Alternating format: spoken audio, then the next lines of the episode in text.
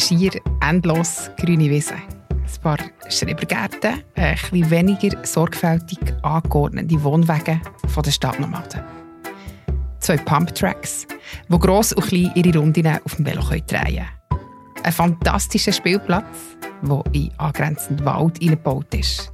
Und das alles mit einem wunderbaren freien Blick auf unsere Alpen. In knapp vier Wochen entscheidet wir in der Stadt Bern darüber, ob, das kann man schon fast sagen, der Fleck Ede von der Stadt Bern überbaut wird.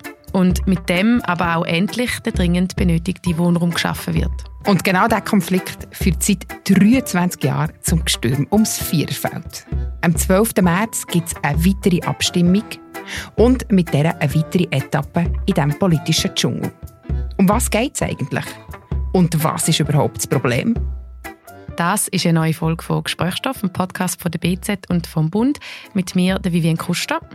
Und mein Name da ist Sibyl Hartmann und bei uns im Studio ist der Christoph Hemmann, der seit zehn Jahren über das Vierfeld berichtet. Ciao Christoph, schön bist du da. Hallo zusammen, merci, darf ich da sein? Christoph, stell dir vor, du stehst in zehn Jahren, sagen wir mal, im Viererfeld. Was siehst du? Wie sieht es um dich herum aus? Beschreib uns das mal ein bisschen. Ich sehe ein Neubauquartier, wo 3000 Menschen leben. Familie, Kind, viel realisiert von Wohnbaugenossenschaften, die für lebendige Nachbarschaften stehen mit ihrem Konzept. Von dem her gehe ich davon aus, ich sehe ein belebtes Quartier, es stehen viele Velo rum. Es hat im hinteren Teil des Areals einen Park, wo Leute am Spazieren sind. Es hat einen Spielplatz. Es hat den Pumptrack noch, was es heute hat. Es hat noch ein Fußballfeld. Es hat ein neues Schulhaus. Etwa so stelle ich mir das vor. Gibt es auch Leute, die dort arbeiten?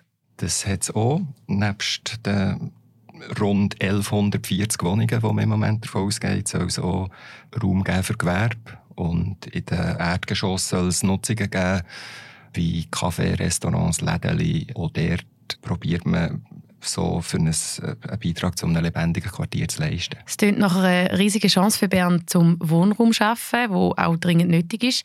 Und es klingt nach einer sinnvollen Planung. Ein freies Feld an der Stadtgrenze soll Platz für Wohnungen bieten. Wo ist das Problem? Das Problem ist, dass man auch finden kann, der grüne Raum soll erhalten bleiben. Es ist laut den Gegner einer der letzten Orte mit so einer Qualität in dieser Nähe vom Stadtzentrum, wo sie finden, es soll grün bleiben. Oder wenn man es überbaut, dann nicht so, wie es im Moment aufgeleistet ist, weil sie es ein schlechtes Projekt finden, weil sie finden, es hat nicht einen Zusammenhang mit der restlichen Stadt. Also sprich, es ist nicht wirklich Ausdruck von, von einer Städteplanung, wo, wo man sieht, ähm, dass das irgendeinen Bezug hat zum Bestehenden und vielleicht auch das Potenzial für, für eine Entwicklung danach, wo irgendwie wird weitergehen Das klingt für mich wirklich nach Argument von Gegnerinnen von dieser Planung, aber wird ja vermutlich nicht der einzige Grund sein, wieso es seit 23 Jahren ein Thema ist. Wo die Geschichte vom Vierenfeld von der Stadt Bern an? Da könnte man wahrscheinlich verschiedene Termine wählen. Es ist vor über 100 Jahren, an Expo 1914, ist das Areal der Ort von dieser Landesausstellung gewesen. Man kann auf historischen Bildern äh, sich ein Bild verschaffen, wie, wie das circa könnte aussehen, wenn, wenn dort oben Teile überbaut wären.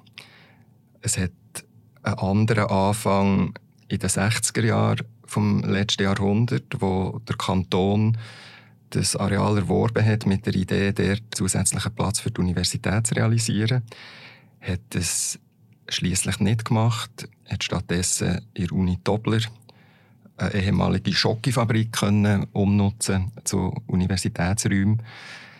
Und Jetzt, wenn wir wirklich auf, auf die aktuelle Planung schauen, ist auch der Anfang im, im Jahr 2000, wo man lanciert hat, die Idee von einer Überbauung einer städtischen, einem Wohnquartier, wo im 2004 zuerst mal vor das Volk ist gekommen und dann aber ist abgelehnt worden. Mit 51,7 Prozent ist es dann relativ knapp abgelehnt worden und äh, kann man glaube schon sagen, herbe Niederlage für äh, das RGM-Bündnis, das dann schon seit 92 an der Macht war und immer noch ist. Kommt man für zehn Jahre später, 2013, dann hast du die ersten Artikel über das Vierenfeld geschrieben. Es ist also weit gegangen. Wie genau? So, dass die Stadtregierung, namentlich der damalige Stadtpräsident Alexander Czepet, gefunden hat, dass man mit dieser Idee nochmal nach rund zehn Jahren in einer modifizierten Form, im Glauben, dass die Zeit für einen arbeitet, dass ein nächstes Mal das Volk würde Ja sagen zu so einer Vorlage, zur Idee, das Vierfeld und Mittelfeld zu überbauen und hat dann so daran geschafft, dass wir 2016 noch einmal darüber abstimmen konnten. Und die Zeit hat erfolgreich dafür geschafft. Das Projekt ist angenommen worden, wieder eher knapp. Jetzt haben wir aber schon wieder knapp sieben Jahre später.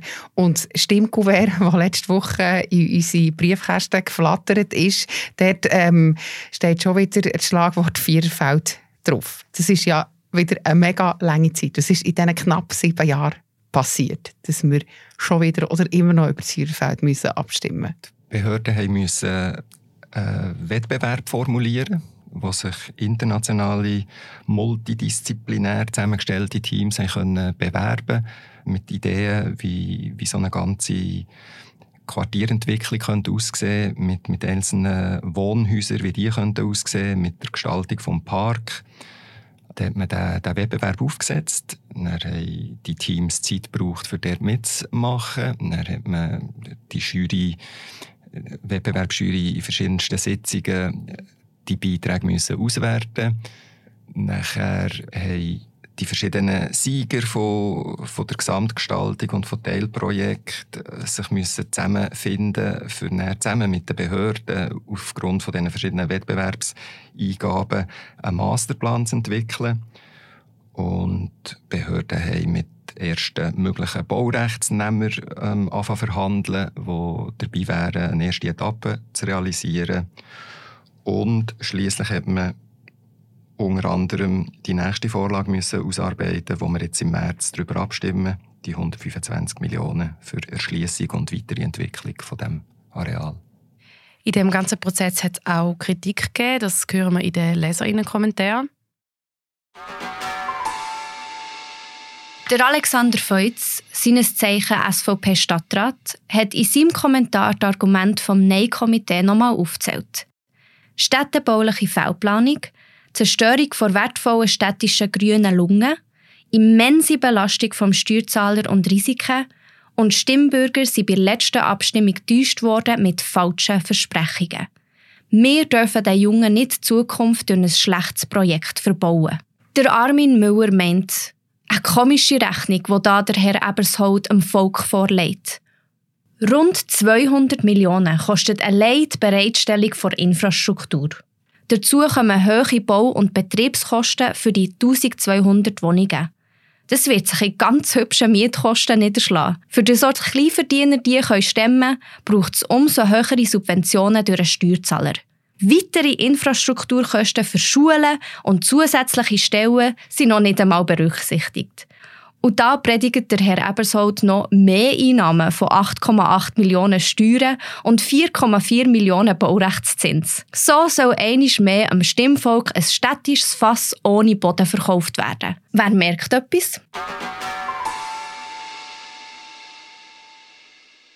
Was ist alles schief gelaufen? Du hast das jetzt den Prozess begleitet. Wie siehst du das? Ja, die Frage ist tatsächlich etwas schief gelaufen. Es ist unbefriedigend, dass jetzt schon 2023 ist und man wirklich finden kann, hey, es geht einfach wie so oft in dieser Stadt alles sehr lang. Man handelt sich bei jedem kleinen Teilschritt zusätzliche Verzögerung ein. Und voilà, darum äh, sind wir jetzt sieben Jahre nach der vorderen Abstimmung erst nachher für, über die Infrastruktur für das Quartier abzustimmen.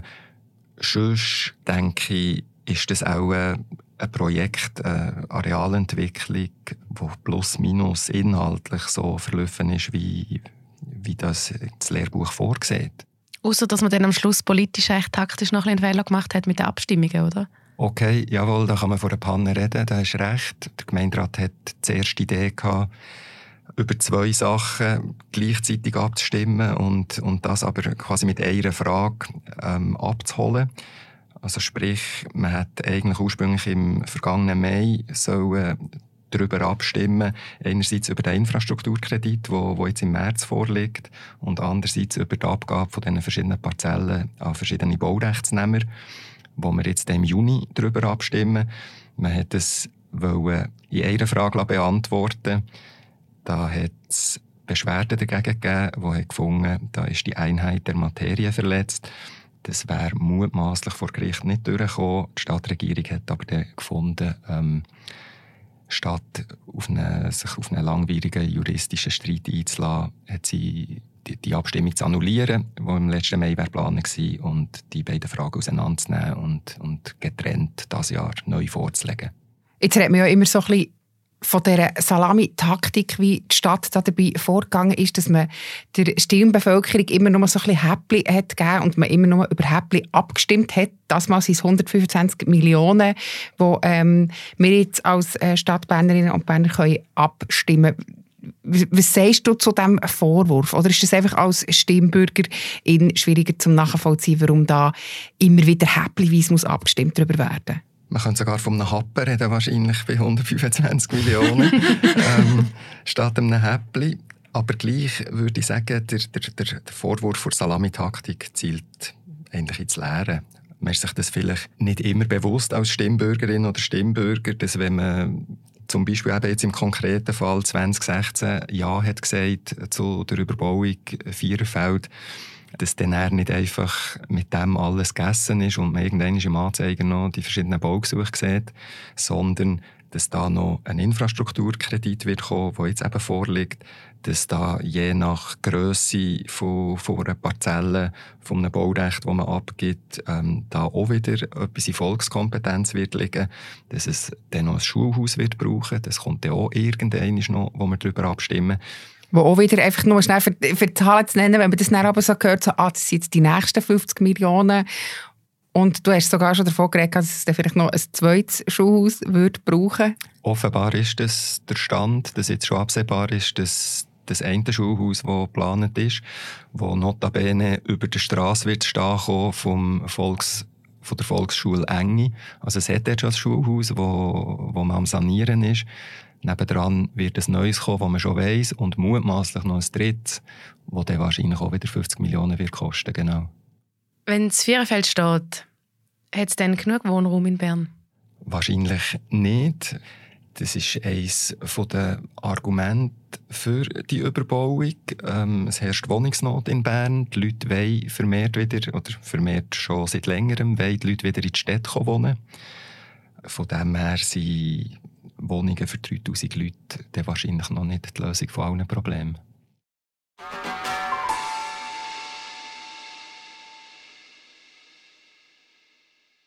Der Rudi Egloff sagt, ich stimme Nein, weil die Stadt mit dieser Wohnungspolitik noch mehr in finanziell Ruin geht und die Versiedlung von einer der letzten Grünflächen der Stadt stattfindet.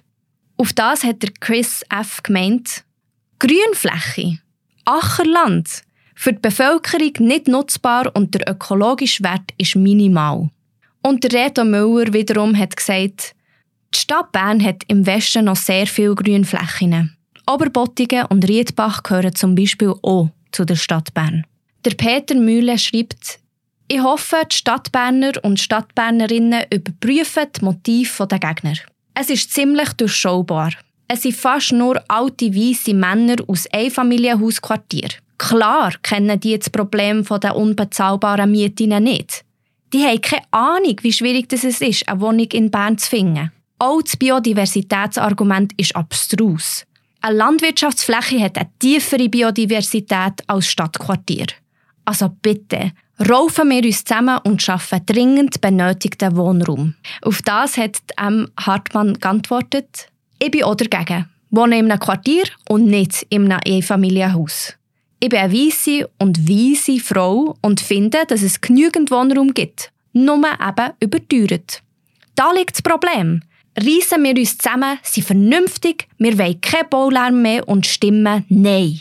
Und der Alexander Feutz hat sich auch dazu nochmal geäussert und sagt, mit allein 120 Millionen zusätzlichen Erschließungskosten gibt es keinen günstigen Wohnraum. Die Planung ist ein Murks. Das Viererfeld hat Besseres verdient.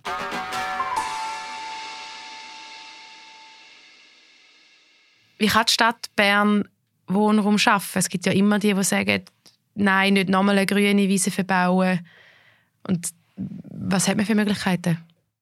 Was die Stadt gemacht hat in Stöckacher Süd, war, dass sie ein, ein städtisches Quartier, das wirklich sehr schlecht weg war, dramatisch sanierungsbedürftig oder eben so Zweig, dass man nicht zum Schluss gekommen, man tut es nicht sanieren, sondern man tut abreißen und, und Ersatzneubauten realisieren. Das ist sicher ein Weg, im Bestand zu verdichten. Und der andere ist aber schon Baulandreserven nutzen und dort bauen. Grundsätzlich kann man noch sagen, die Stadt Bern ist äh, auf dem Immobilienmarkt ein relativ kleiner Player. Also wenn sie etwas macht, hat es eh nicht die Kraft, für irgendwie äh, wirklich im grossen Stil Problem zu lösen. Auf der anderen Seite gibt es natürlich auch kaum ein zweites Areal, wo man auf einen Schlag Wohnungen für 3000 Leute bauen kann. Nicole Lichti hat geschrieben, das Viererfeld ist genauso eine Baulandsreserve, wie es Brunnen auch war. Wir brauchen dringend Wohnraum. Das Viererfeld ist nicht wertvoller als dazu mal Brunnen. Der Westen von Bern ist jetzt genug verbaut. Jetzt müssen andere Quartiere auch in Saueröpfel beißen. Wer nicht alles verbauen will, muss halt schauen, dass wir nicht eine 10 oder sogar eine 16 Millionen Schweiz werden. In diesem Kommentar ist Brunnen erwähnt. Gibt es noch andere grosse aktuelle Bauprojekte in der Stadt Bern, so ein bisschen in der Grössenordnung vom Viererfeld?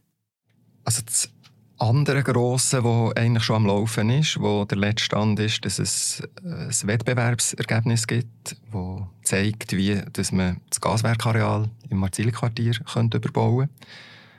Dort ist eigentlich bald mal der nächste Schritt angesagt. Auch. Und sonst auf städtischem Boden ist das Zieglerspital ähm, ein Areal, das im Moment ja als Bundesasylzentrum genutzt wird, das Hauptgebäude und, und verschiedene Zwischennutzungen in anderen Gebäuden sind, neue Jugendherberge etc. Dort will man dann auch mal umgestalten und Wohnraum realisieren. Du hast jetzt gerade ein paar Projekte genannt, sind aber nicht so viele. Nein, ja, auch schon polemisch gefunden. Rot-Grün Mitte hat 30 Jahre gebraucht, für jetzt mal neu wirklich parat zu sein mit einem Projekt oder, oder fast parat, nämlich eben im Vierfeld. Aber vielleicht müsste man das schon noch ein bisschen relativieren. Ich habe vorhin Stöckacher Süd genannt, wo, wo einem etwas Gutes gelungen ist mit dem Ersatz von dieser Siedlung. Man hat Mutachstrasse die ehemaligen Schrebergärten westlich vom Loriplatz. Und eine Genossenschaft hat ein cooles Quartier bauen auf städtischem Boden und man hat der Holliger auf der ehemaligen Kehrichtverbrennungsanlage im Warmbächli, wo sechs Wohnbaugenossenschaften zusammen ein neues Quartier bauen. Die, das eine Gebäude, das bestehend war, auch ein ehemaliges Doppler-Lagergebäude, bereits bewohnt ist seit gut einem Jahr. Das zweite Haus diesen Monat ist bezogen worden, die anderen im Bau sind, außer einem Hochhaus, das noch fertig geplant werden muss. Aber dort ist eigentlich einiges im Gang. Danke, Christoph. Sehr gerne, merci euch. Das war die neueste Folge vom Gesprächsstoff. Wir hören euch in zwei Wochen wieder. Dann ist der Noah wieder zurück. Und darum sage ich Tschüss und merci vielmals, Vivienne. Danke, Sibyl. Es hat mir sehr Spass gemacht hier. Und wer inhaltlich noch ein bisschen mehr über das Vierenfeld erfahren will, kann in die Show Notes gehen. Dort verlinken wir noch ein paar Artikel. Moderation und Produktion Vivian Kuster und Sibyl Hartmann. Stimme Laura Waldorf. Sounds Anne Hebise.